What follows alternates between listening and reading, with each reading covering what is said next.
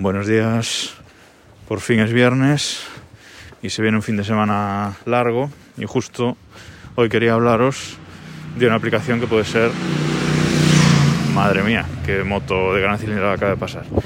Bueno, os decía que justamente os quería hoy hablar de una aplicación que puede ser muy útil pues para un fin de semana largo como este que, que se nos viene, ya que el lunes, día 12 de octubre, es festivo en, en España. Y os quería hablar de Dark Sky. Es una aplicación del tiempo, ¿vale? Que está considerada una de las mejores aplicaciones del tiempo y de hecho Apple la compró el año pasado. Solo está disponible en la Apple Store de Estados Unidos, con lo cual he tenido que usar mi cuenta de iTunes de Estados Unidos y meterle dinero a través de una tarjeta iTunes que compré por eBay, es decir, ahí chanchullo sobre chanchullo, para poder adquirirla. Creo que ya hace tres años que la tengo.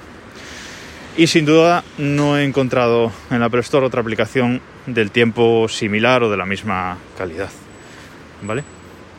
Entonces es una aplicación muy muy fiable, es decir, es la aplicación del tiempo que más fiabilidad me da, por lo menos eh, donde yo vivo, en Galicia, ¿vale?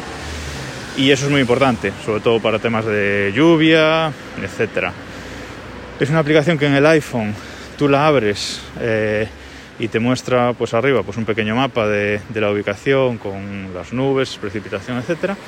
Y luego hacia abajo, situado en vertical, te va desgranando las horas y te pone la temperatura y la condición, es decir, si hay nubes, sol, etcétera. Y luego por debajo, pues puedes cambiar entre diferentes opciones para ver la, el porcentaje de precipitación, el viento, bueno, mucha, mucha información, muy completa y además muy fiable.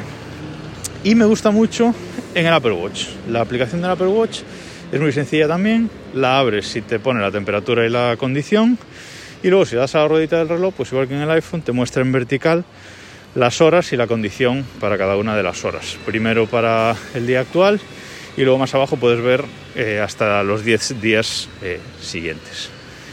Y sobre todo lo que más me gusta son las complicaciones que ofrece esta, esta aplicación, porque eh, en las carátulas, bueno, en las esferas para el Apple Watch que Apple introdujo en WatchOS 5, quiero recordar, con la salida del Apple Watch 4.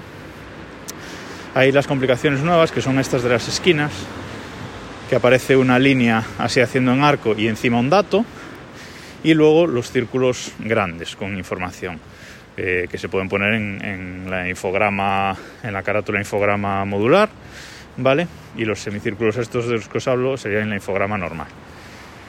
La aplicación del tiempo de Apple, las complicaciones para para la infograma, para las complicaciones externas de la infograma.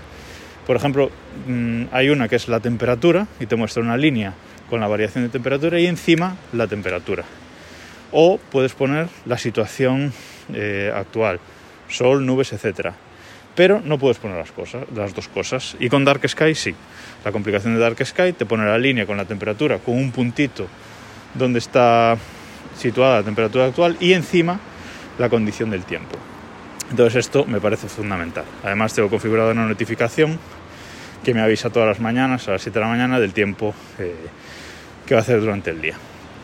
Una aplicación genial, lástima que la compra de Apple vaya a hacer que seguramente acabe desapareciendo del Apple Store y la aplicación del tiempo eh, de Apple todavía no es tan buena. No sé si la mejorarán en iOS, en iOS 15, de momento en iOS 14 sigue siendo no demasiado buena. Nada más, eh, os hablo el lunes o aunque seguramente el martes, ya que el lunes es festivo. Hasta luego.